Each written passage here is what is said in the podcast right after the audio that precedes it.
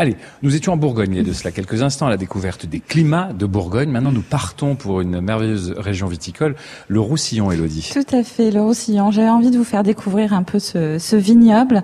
C'est vrai que ce, ce, vignoble a construit son identité, son histoire autour des vins doux naturels euh, initialement.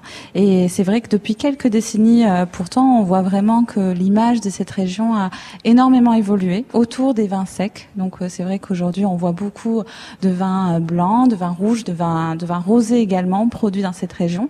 Euh, donc c'est vrai que quand on pense à ce territoire, cette situation, on est entre mer et montagne, hein, c'est magnifique.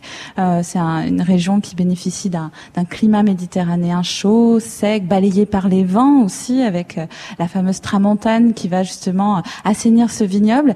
Et euh, aussi, on a une diversité au niveau de ses reliefs. Et c'est vrai que entre les Corbières, euh, le Mont Canigou, avec du coup les Pyrénées ou encore les Albères, ça nous fait voyager.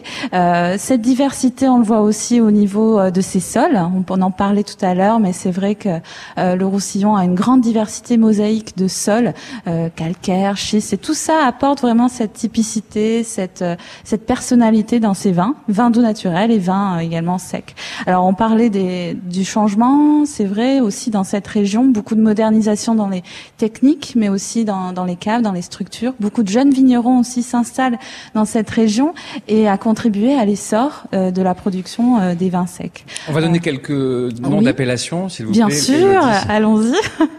Je pourrais ne pas m'arrêter du coup, mais c'est vrai qu'on a plus de neuf appellations AOP du coup dans le Roussillon en vin sec, avec également les IGP.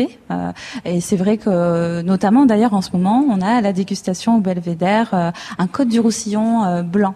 Et c'est vrai que vous parliez voilà de la diversité aussi au niveau des cépages. Et c'est vrai que très souvent dans cette région, on va plutôt être sur des assemblages. Et notamment dans les rouges, on va avoir la Syrah, Grenache, Carignan. On est sur des vins chaleureux, on est sur des vins charnus avec beaucoup de voilà beaucoup de concentration, de minéralité, et puis également des vins blancs très délicats, racés avec beaucoup de, de fraîcheur. Donc je vous invite à le découvrir si vous avez l'occasion de venir, en tout cas au Belvédère. On a plusieurs vins à la dégustation, des vins du monde, et notamment du coup le Roussillon est à l'honneur. Elle est formidable, Elodie. Hein. elle vous donne vraiment envie de partir, d'aller déguster avec elle.